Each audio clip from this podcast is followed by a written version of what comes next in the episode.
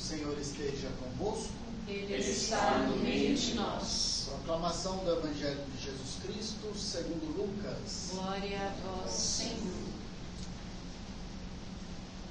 Naquele tempo, o anjo Gabriel foi enviado por Deus a uma cidade da Galiléia chamada Nazaré, a uma virgem prometida em casamento a um homem chamado José. Ele era descendente de Davi, e o nome da virgem era Maria. O anjo entrou onde ela estava e disse: Alegra-te, cheia de graça, o Senhor está contigo.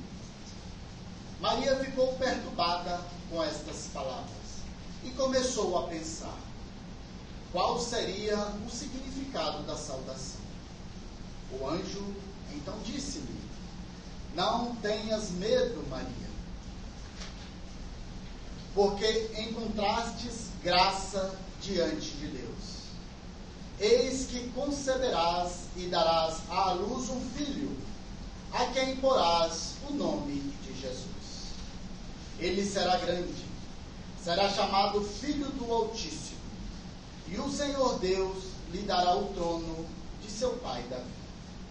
Ele reinará para sempre sobre os descendentes de Jacó, e o seu reino não terá fim. Maria perguntou ao anjo: Como acontecerá isso, se eu não conheço homem algum? O anjo respondeu: O Espírito virá sobre ti, e o poder do Altíssimo te cobrirá com sua sombra. Por isso, o menino que vai nascer será chamado Santo, Filho de Deus. Também Isabel, tua parenta, concebeu um filho na velhice. Este já é o sexto mês daquela que era considerada estéril, porque para Deus nada é impossível. Maria então disse: Eis aqui a serva do Senhor. Faça-se em mim segundo a tua palavra.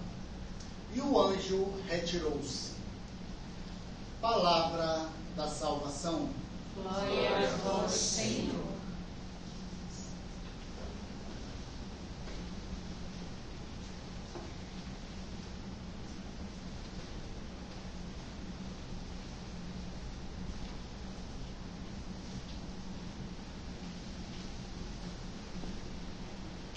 Até que ponto você está sendo dócil à palavra do Senhor? Até que ponto você está sendo realmente uma ovelha dócil e obediente aos desígnios de Deus? Até que ponto você está sendo colaborador de Deus para com o próximo? O que você acha? Quando Deus lhe pede algo, ou quando Deus lhe propõe algo, você é igual a Nossa Senhora? Eis-me aqui? Ou a gente protela, a gente questiona. Nossa Senhora apenas pergunta como. Zacarias pede uma prova. Eis a grande diferença. Por que dessas perguntas do Padre? Porque hoje é a festa da Anunciação do Senhor. Não é uma festa mariana. É uma festa do Senhor. A anunciação daquele que devia vir. A forma que Deus usou para salvar a humanidade foi trazer o filho. E ele teria que nascer, crescer, ser educado. E ele escolhe então Nossa Senhora para isso. Uma jovem de 15 para 16 anos, para ser então a portadora do Verbo. Quando Gabriel chega na casa e fala: Alegra-te, ó cheia de graça, ele vem a trazer alegria ao mundo, o anjo, que é o próprio Cristo.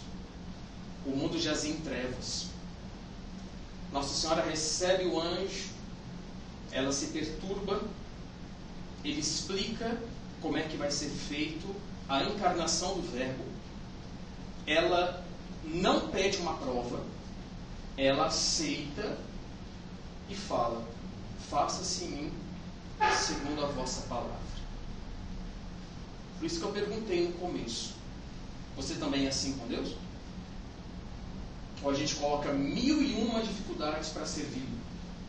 A gente coloca mil e um, é, enfim, é, obstáculos para servir a Deus. Quando você é chamado a alguma missão, quando você é chamado a alguma evangelização, você está pronto? Eis-me aqui, Senhor.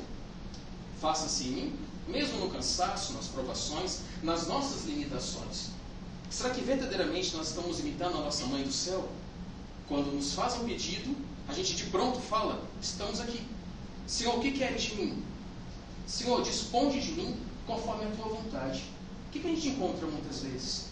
Ovelhas que não querem fazer a vontade de Deus, querem se salvar, mas muitas vezes não querem passar pela provação da fé. Querem maior provação da fé que Nossa Senhora teve que começar a passar a partir de hoje? O anjo não falou para ela dizer para todo mundo de quem era o filho. Ela guardou no coração, depois começou a aparecer a barriga. Ela não falou para São José de quem era o filho. Ela ficou firme na fé, porque ela acreditava na palavra de Deus. Quando a gente acredita na palavra, na ordem de Deus para nós, nós não temos o que temer. Nessa pandemia que a gente enfrenta, ele fala para nós hoje: não tema. Deus nunca vai deixar o seu povo. Deus nunca vai abandonar a você, a mim, a sua igreja. Jamais. Ele fez isso com o povo no deserto? Não. O povo era cabeça dura. Nós também somos. Ele desistiu do povo, levou, levou até a terra de Canaã, a terra prometida.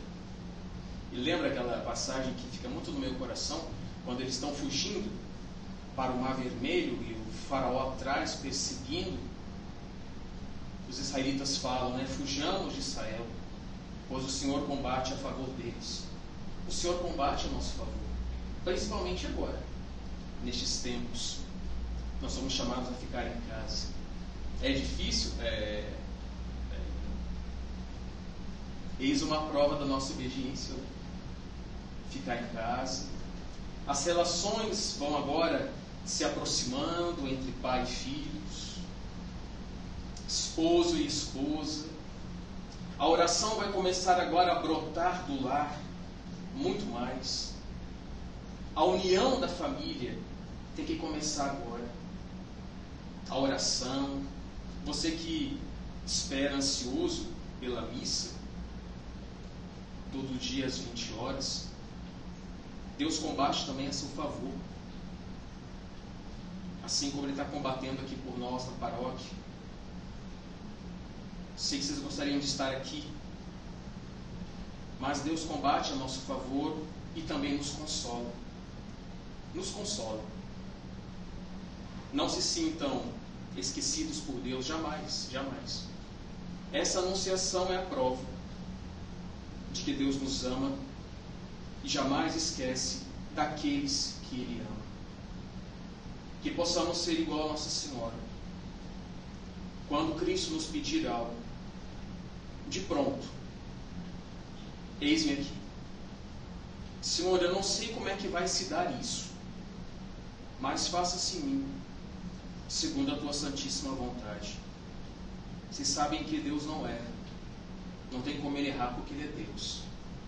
Todos os convites, todas as provas, todas as missões que ele vos confiou e vos confiará ainda mais, no fundo, no fundo, é para a nossa santificação, é para a nossa santidade, é para a nossa salvação. Quanto mais perto dele, menos pecados nós cometeremos.